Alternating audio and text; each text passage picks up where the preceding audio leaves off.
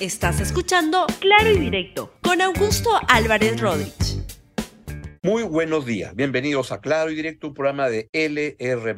Hoy el tema del día no puede ser otro, es el diagnóstico de qué pasó, la evaluación de qué pasó con la presidencia de Pedro Castillo, cómo acabó suicidándose políticamente, y por eso le titulo a este programa Tírate Pedro, autopsia de una presidencia que cometió un suicidio. Es eso lo que ocurrió el día de ayer y vamos a tratar de entender qué es lo que sucedió en esta tan extraña presidencia que llegó al año y medio, pero la verdad que cada vez fue más confusa, más enredada, y yo atribuyo esto principalmente a la poca, poca preparación del señor Pedro Castillo, que llegó a la presidencia de la República del Perú sin saber cómo se dice leer ni escribir, no, sabe, no entendiendo en qué consistía la presidencia de un país, la presidencia del Perú. Nunca llegó a entender absolutamente nada.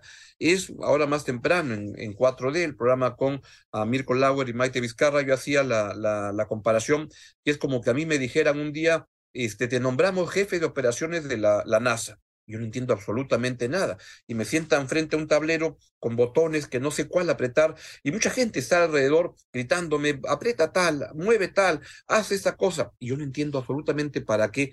Y eso fue lo que le, le ocurrió a Pedro Castillo, cuyo principal error no estaba preparado. Por eso lo pudo haber Mm, suplido, lo pudo haber este, compensado simplemente teniendo un buen equipo de gobierno, un equipo que lo ayudara a lograr estos deseos de eh, gobernar para el pueblo, que es un objetivo muy importante y que no debe olvidarse por el fracaso tan contundente de la presidencia de Pedro Castillo, no debe olvidarse que en el Perú hay que gobernar para los pobres. Pero esto no es solamente la demagogia de frases hechas, sino que esto es simplemente políticas públicas inteligentes para poder construir un país más integrado, un país que progrese y que genere beneficios para todos, pero principalmente para poder ayudar a tantas, tantos peruanas y peruanos que están abandonados, que requieren un soporte y que requieren un Estado que funcione y, por supuesto, que promueva una inversión privada que haga crecer el país, que haga crecer la economía, que genere empleo. Nada de eso ocurrió con Pedro Castillo. ¿Por qué? Él no estaba preparado, pero pudo haber compensado eso con un buen equipo de trabajo y al final, ¿qué fue lo que hizo? Se llenó de un grupo de oportunistas, este, gente que lo que buscaba era un beneficio personal, ladrones, ineptos, mediocres, gente por un lado, unos loquitos radicales que querían hacer la revolución y por otro lado, otros aprovechados que querían hacer la revolución. Y entre los, esos grupos de personas llenos de este, nombramientos muy absurdos, muy increíbles, acabó yéndose por la borda la presidencia de Pedro Castillo de una manera muy, muy, muy triste, muy penosa, porque lo que vimos ayer no es para alegrar a nadie. Vimos simplemente a un presidente que súbitamente apareció con un discurso para disolver el, el, el, el Congreso imitando a Alberto Fujimori, este, pero sin ninguna preparación. Ve el momento que, ahí está, a ver, veamos primero a Alberto Fujimori cuando disolvió, no, mejor pongamos pero a Pedro, a Pedro Castillo, con su mensaje de ayer, inesperado, pero no sorpresivo, o sea, no se esperaba que ocurriera, pero no sorprende a nadie, por lo menos a mí no me sorprendió, porque siempre vi en Pedro Castillo a alguien muy inepto, muy mediocre, muy corrupto y muy uh, poco democrático, un autoritario había gente que no lo reconocía, a mí nunca me quedó ninguna duda, pero principalmente poco preparado, de alguien que, ¿cómo decidía Pedro Castillo? Con el último que hablaba con él. Y eso ocurrió ayer. Ayer tuvimos la suerte de entrevistar con José María Palacios en el programa especial de seis horas que hicimos en, uh, en LR con Benji Espinosa, el abogado de Pedro Castillo, y él nos contó que la última vez que conversó con él fue a las nueve y media de la, de la, de la mañana de ayer, no tuvo ningún indicio, ninguna señal de que ese señor quería disolver el Congreso y decía que tenía un buen alegato, sustentado en un argumento con el cual se puede discrepar o no, pero que no tiene cierta solidez, es decir, el artículo 117 impide acusar al presidente y de ahí no me muevo. Y entonces, eh, con eso pretendía contrarrestar la uh, denuncia de la fiscal de la Nación, que también tiene un fundamento, pero había un argumento ahí. Y lo otro muy importante, no habían 87 votos para vacar al presidente Castillo. La República dio ayer un, pronóstico y no pasaba de 78 votos que podían votar a favor de la vacancia. No llegaban a los 87. ¿Qué ¿Qué fue lo que lo empujó, lo animó a Pedro Castillo a hacer este suicidio político? Sospecho que dos cosas. Uno, primero, el aluvión de denuncias que ocurrió en los, últimos días y ayer en el Congreso, esta, ese señor Salatiel Marrufo, creo que ya me confundo entre los Beder, Salatieles y todo, de todos los colaboradores eficaces que van hablando y fue el primero que salió y dijo, yo le entregaba plata, creo que 50 mil soles, en su mano a Pedro Castillo. Eso de repente le, le produjo un atolondramiento, se asustó, y luego estaba con una serie de loquitos sueltos, como ah, pues principalmente este grupo de radicales, como Aníbal Torres, que tiene una gran responsabilidad, más allá de su lealtad con Pedro Castillo, lealtad que no han tenido casi ninguno de los ministros, porque hasta los más sobones este, se, fueron al toque. Miren, cuando yo vi ayer el Twitter de Alejandro Salas, el ministro más franelero y sobón que se recuerda en la historia del Perú, y sin duda, en, en, el gobierno de Pedro, Pedro Castillo, dije, ya fue. Cuando Félix Chero decidió irse y Roberto Sánchez y esos tres chiflados que jugaban a la revolución decidieron este, irse, y bien que tomaron esa decisión, porque no podían quedarse con un gobierno golpista, porque además saben que eso implica cárcel. Eso implica cárcel, que es donde lamentablemente va a acabar Pedro Castillo por unos 20 años. Pues cuando eso ocurrió, este, era evidente que el golpe no había ah, funcionado, que el golpe había fracasado. ¿Y quién empujó al golpe? Este grupo de loquitos sueltos como Aníbal Torres, como Guillermo Bermejo, que puso ahí a estas dos personas, a los abogados Atencio y Raúl Noblecilla, que este, pues querían jugar a la revolución y la verdad que son unos pobres irresponsables que al país lo metieron en una senda de atraso, pero a Pedro Castillo lo llevaron al suicidio político. Y cuando eso ocurría, cuando Pedro Castillo podía salir ganador en la, en la sesión de la moción de vacancia de, este, de, su, de su vacancia, simplemente apareció en la televisión a las once y media, nadie sabía, fue Betsy Chávez, esta señora que señorita que juega a lo radical, pero que es otra vez tan poco preparada, tan poca cosa para ejercer la función pública, y ahí se hundió Pedro Castillo, por tener gente como la señora Chávez, como este señor tan audaz, pero con tan poca caña, como Bermejo, que sirven para armar líos en la pampa, como Noblecilla, que juegan a hacerse los, este, los radicales, y lo llevaron y lo empujaron a que diga esto que leyó Pedro Castillo, que me dio mucha pena con el papel que se le movía de lo nervioso que estaba, no podía agarrarlo porque ya comenzaba a intuir que estaba entrando en un túnel sin salida. Escuchen el momento que será histórico cuando Pedro Castillo imitando a Alberto Fujimori, decide disolver, disolver el Congreso. Se dictan las siguientes medidas. Disolver temporalmente el Congreso de la República e instaurar un gobierno de emergencia excepcional. Convocar en el más breve plazo a elecciones para un nuevo Congreso con facultades constituyentes para elaborar una nueva constitución en un plazo no mayor de nueve meses. Bueno, hay una caricatura del gran Carlín, a ver si ahí la puedo poner, porque no la mandé pedir, ahí está, pero la ven, que es justamente la caricatura que Carlín hizo y dice, cumplo con lo que predijo esta caricatura el 26 de noviembre. Así es, imitando a Alberto Fujimori, de alguien que no tenía ninguna raigambre, actitud democrática. La verdad que Pedro Castillo no tenía nada, no tenía ningún conocimiento de absolutamente nada, y era un profesor que se negaba a aprender, que no quería aprender, que cada vez cometía más y más y más errores, y se acabó como un ah, imitador de Alberto Fujimori. Recordemos a Alberto Fujimori el 5 de abril del año 1992. Por lo que he decidido tomar las siguientes trascendentales medidas. Primero, disolver, disolver temporalmente el Congreso de la República hasta la aprobación de una nueva estructura orgánica del Poder Legislativo, la que se aprobará mediante un plebiscito nacional. Eso ocurrió lamentablemente el 5 de abril de 1992, pero ahí Alberto Fujimori tenía la Fuerza Armada, Montesinos la había preparado, había pactado, este, y cuando hizo ese anuncio, pues logró un gran respaldo en la opinión pública, como que el 90% de la población aprobó este golpe de Estado de Alberto Fujimori. Eso pensó que podía hacer ayer Pedro Castillo, el 7 de diciembre de 2022, y quiero que lo vuelvan a ver, fue un imitador de Alberto Fujimori, y su golpe fue penosamente este, fallido.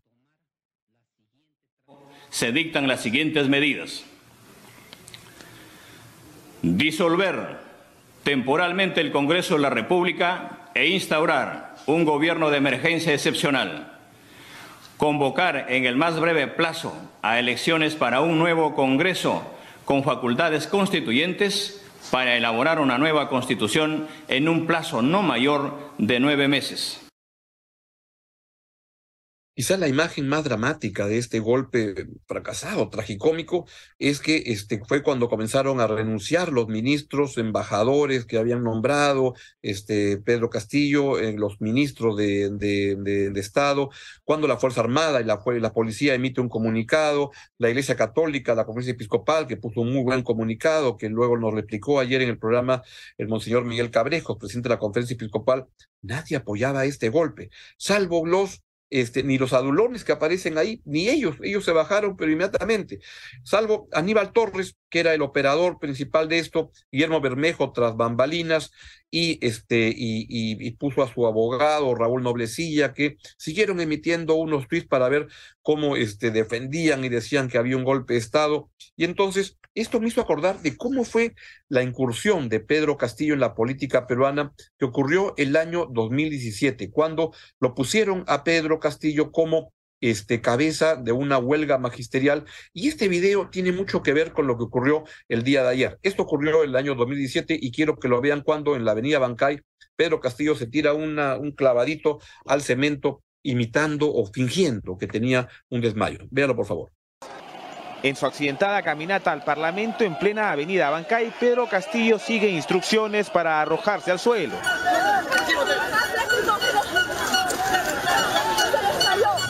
Claramente se escucha como este hombre de casaca roja le dice que se tire.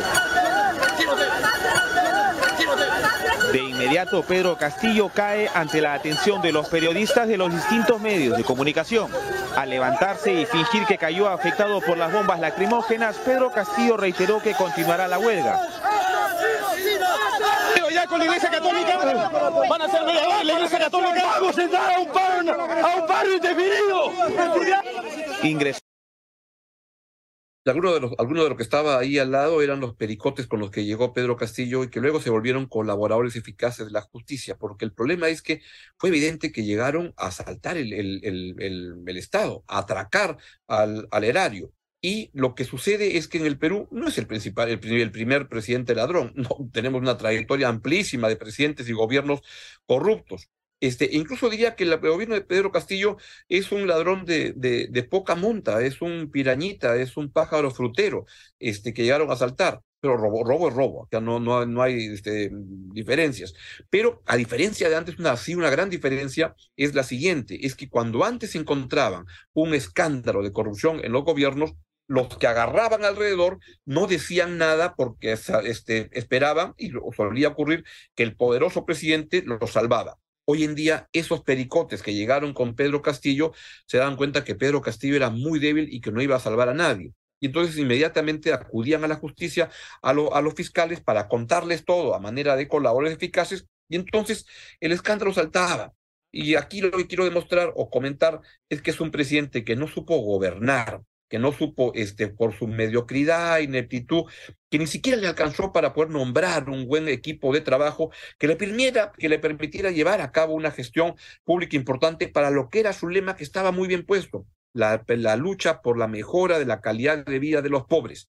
Y en cambio, se, se rodeó de un equipo de oportunistas, vivarachos, mm, Penn Davis, ladrones, este, incapaces, que lo que buscaban era robar o un, puesto público importante, y eso fue, y quedó siendo, este, quedó atrapado de su propia ineptitud y de este, este esquema, de, de, de este entorno de gente tan penosa y tan lamentable. Ahí fue como acabó Pedro eh, Castillo su, su, su, presidencia, que es tragicómica, porque miren, no supo gobernar, ni siquiera sabía robar, porque robaba y dejaba la pistola humeante ahí y lo atrapaban inmediatamente tampoco supo dar un golpe, porque un golpe de Estado requiere, en teoría, pues soporte de la Fuerza Armada, de la policía, de, este, de una serie de instancias, y solamente quedó aliado con, este, ni siquiera con los adulones que tenía en su gobierno, todos se fueron bajando, y la OEA tuvo ayer una reunión, una, una reunión de la, de la OEA la verdad que vi una de las partes penosa, vergonzosa, que insistían en que el tema es el racismo y esas cosas, lo cual no es cierto, lamentablemente. Era una persona muy poco preparada y las críticas eran por eso, por poco preparada y porque estaba este, robando. Y esa mañana, la de ayer, ya los, los, las versiones que lo incriminaban, pues iban apareciendo con mucha, mucha fuerza. Y el golpe fracasó. No supo gobernar, no supo robar, no supo dar un golpe. Y no supo ni siquiera huir, como vamos a ver porque vean primero este video de la Fuerza Armada donde Pedro Castillo lo, hace una serie de cambios, mueve a gente vinculada a Antaurumala como este Daniel, como Bobbio, el general Gustavo uh, Bobbio, Gustavo Emilio Bobbio, o gente vinculada al Movadef, como este señor Wilson Barrantes, un par de personas que la verdad que acababan hace un mes peleándose en los medios, acusándose uno al otro de pedófilo y de ladrón, y este, amenazándose con matarse a esta gente ponía Pedro Castillo en cargos fundamentales del, país. Y ahora se ve por qué Daniel Barragán, que es un poco más inteligente que estos dos, aceptó ser ministro de defensa, pero luego dijo, yo de esto me bajo cuando renunció el día sábado. Y esta es la reacción de la Fuerza Armada que ayer dijo, no vamos con el golpe, y es el video clave donde dan a conocer eso.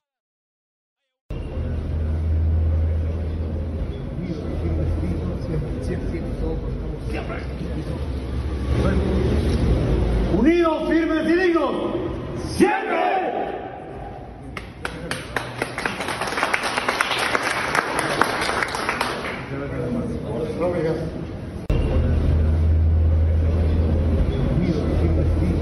firmes y dignos, siempre. Unidos, firmes y dignos, siempre.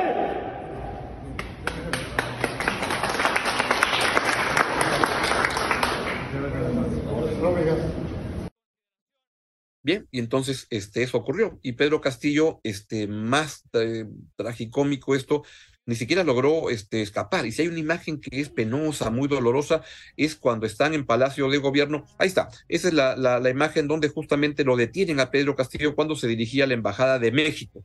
Una escena, miren esas, esas, pistolotas con que están ahí los, los policías, que eran su escolta y que rápidamente reciben la orden de atrapen al al usurpador del poder, al presidente ilegítimo, y lo detienen en la avenida Garcilaso de la Vega, este, y cuando se estaba viendo escaparse hacia la embajada de, de, México, perdón.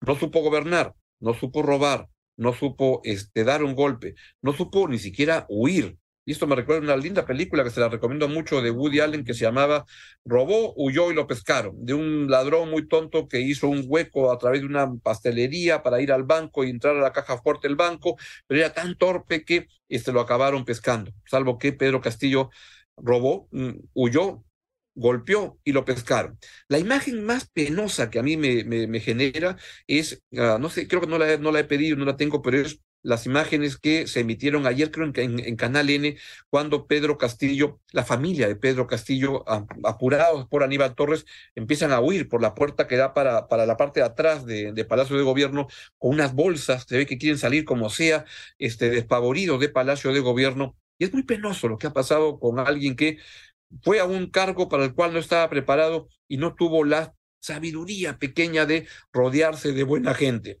Acabó rodeando de loquitos, oportunistas, que querían unos hacer la revolución, otros hacer la revolución. Y así fue como terminó Pedro Castillo enmarrocado. Vean la fotografía, por favor, de Pedro Castillo primero en la prefectura. Muy bien, esa es la fotografía donde ahí ven a la fiscal Marita Barreto y están los fiscales que le están leyendo este, lo que siempre se hace con la gente que lo, lo, lo, lo detienen está Aníbal Torres, pues muy leal ahí. Te imagen sorprendente, mientras eso ocurre, está Pedro Castillo como en una peluquería leyendo caretas, una edición de caretas. Es este, increíble. No digo que no haya que leer caretas, una muy, muy buena revista, pero, pero en un momento como este, está como leyendo caretas. Está, me voy a cortar el pelo y voy a, voy a, voy a dentro de poco a ir a, a, a una cosa. Lo están deteniendo. Su presidencia este, fue un fracaso y este es el momento más evidente de eso. Y ahí está, esta es otra, otra fotografía importante, es el coronel Harvey Colchado, a quien Pedro Castillo quiso, y la banda que lo rodeaba, este, sacar del cargo, que, porque él estaba encargado de la investigación en la, en la, la, policía para este, investigar los delitos que son evidentes que ha cometido, y es una, una foto bien importante. Miren, al final no logró sacar a, Colchado y están ahí los dos, Aníbal Torres y que, que, ha sido un personaje truculento y que explica mucho del destino tan penoso de Pedro Castillo, lo acabó hundiendo. Lo único que se puede decir de él es que fue leal hasta el final, pero fue la verdad que alguien absolutamente protagonista en este descalabro, en, esta, en este sainete que hemos tenido en el país. Y esta imagen de Pedro Castillo leyendo caretas como, como quien va a una, a una, a una, a una peluquería de corte, de corte en el pelo, es la verdad muy, muy, muy triste. Nunca llegó a entender Pedro Castillo qué es lo que pasaba. No sé si ahora, allá este, preso, cuando está llevando, siendo embarrocado, y, si, podemos poner el video cuando es llevado embarrocado al penal de Barbadillo. Veamos, por favor.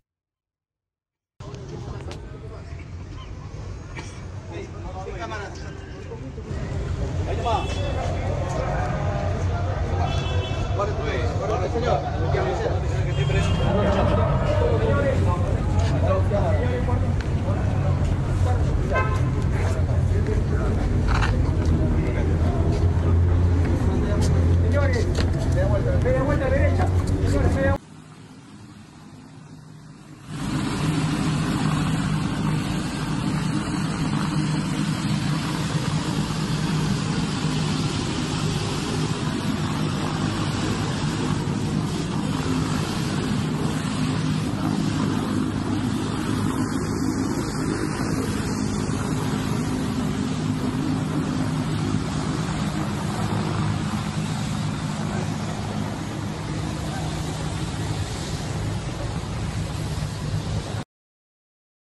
es, son escenas que este, son como el final de la presidencia de Pedro Castillo y si tengo que hacer la, autopsia de este suicidio, es alguien que no, no tenía capacidad para nada, este, ni para las cosas buenas como gobernar, ni para las cosas malas que no se deben hacer, pero ni siquiera eso podía hacer bien, que era robar, o sea, no sabía absolutamente nada, es un presidente muy inepto, muy mediocre, que nunca entendió nada y la manera como hace el golpe de Estado simplemente ratifica su torpeza y la manera como pretende huir y al final quien lo detiene es el tráfico del centro de Lima, cuando pretendía llegar a esta embajada que le ofrecía Manuel Andrés López eh, Obrador de México, el presidente de México, pues no llegó, porque todos saben que hay un tráfico horrible a esa hora en el centro este, de, la, de la ciudad, y eso fue lo que lo acabó deteniendo y atrapando. Eso es lo que yo creo que pasó, es que tenemos una política sin estructura, sin institucionalidad, y por eso fue que Pedro Castillo, alguien como Pedro Castillo, llegó a ser presidente del Perú con un buen mensaje, no más pobres en un país rico, es un, es un gran, gran mensaje. Lo que no tuvo es la capacidad de organizar ideas, organizar equipos para que eso se ponga en práctica.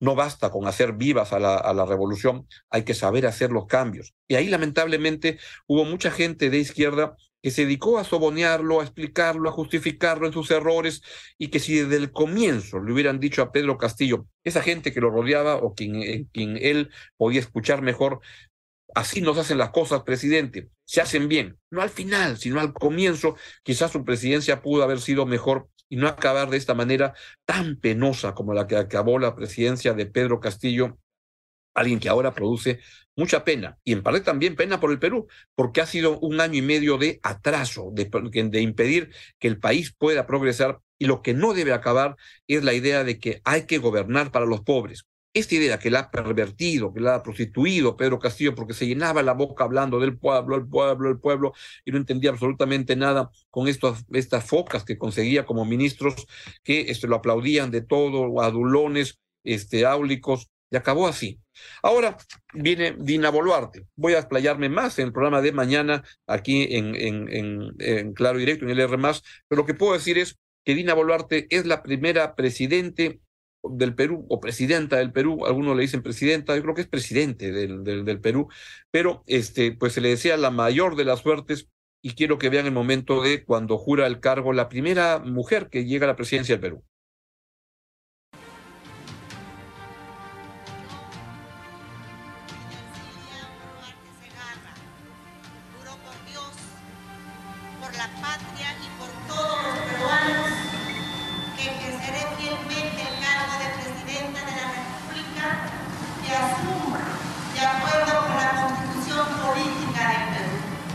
Desde este momento hasta el 26 de julio del 2026, que defenderé la soberanía nacional, la integridad física y moral de la República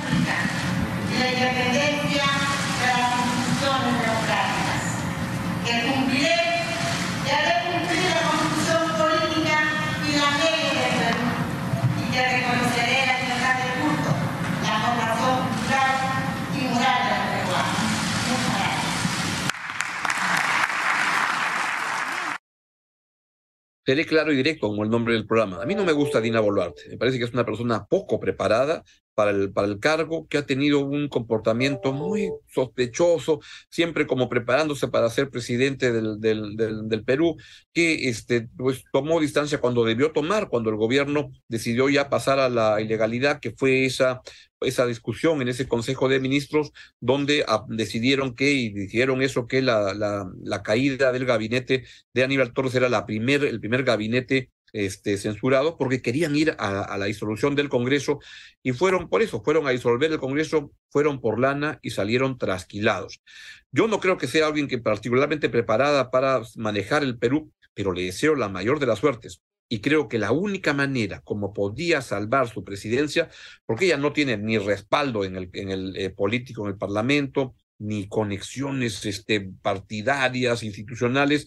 Lo único que podría darle es legitimidad a su presidencia, es diciendo, esta es una presidencia de un año, vamos a un adelanto electoral que lo voy a promover y sacar adelante en el Congreso, y antes de ello hacer una reforma política, reforma electoral, para que tengamos mejores gobiernos, mejores congresos.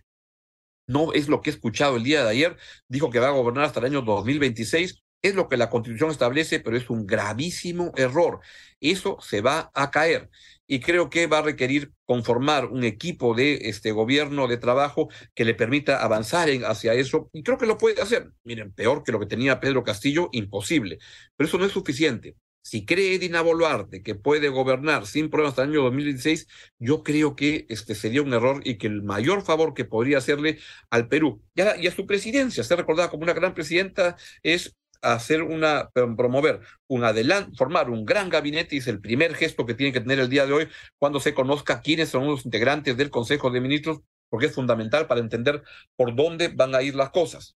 Y yo esperaría o quisiera oír que sea esto consecuencia de un adelanto electoral previo a la reforma política y eso sería una estupenda contribución que podría hacerle al Perú y a ella misma la señora Dina Boluarte. Por eso vamos a hablar más el día de mañana aquí en, uh, el, en Directo en el R+.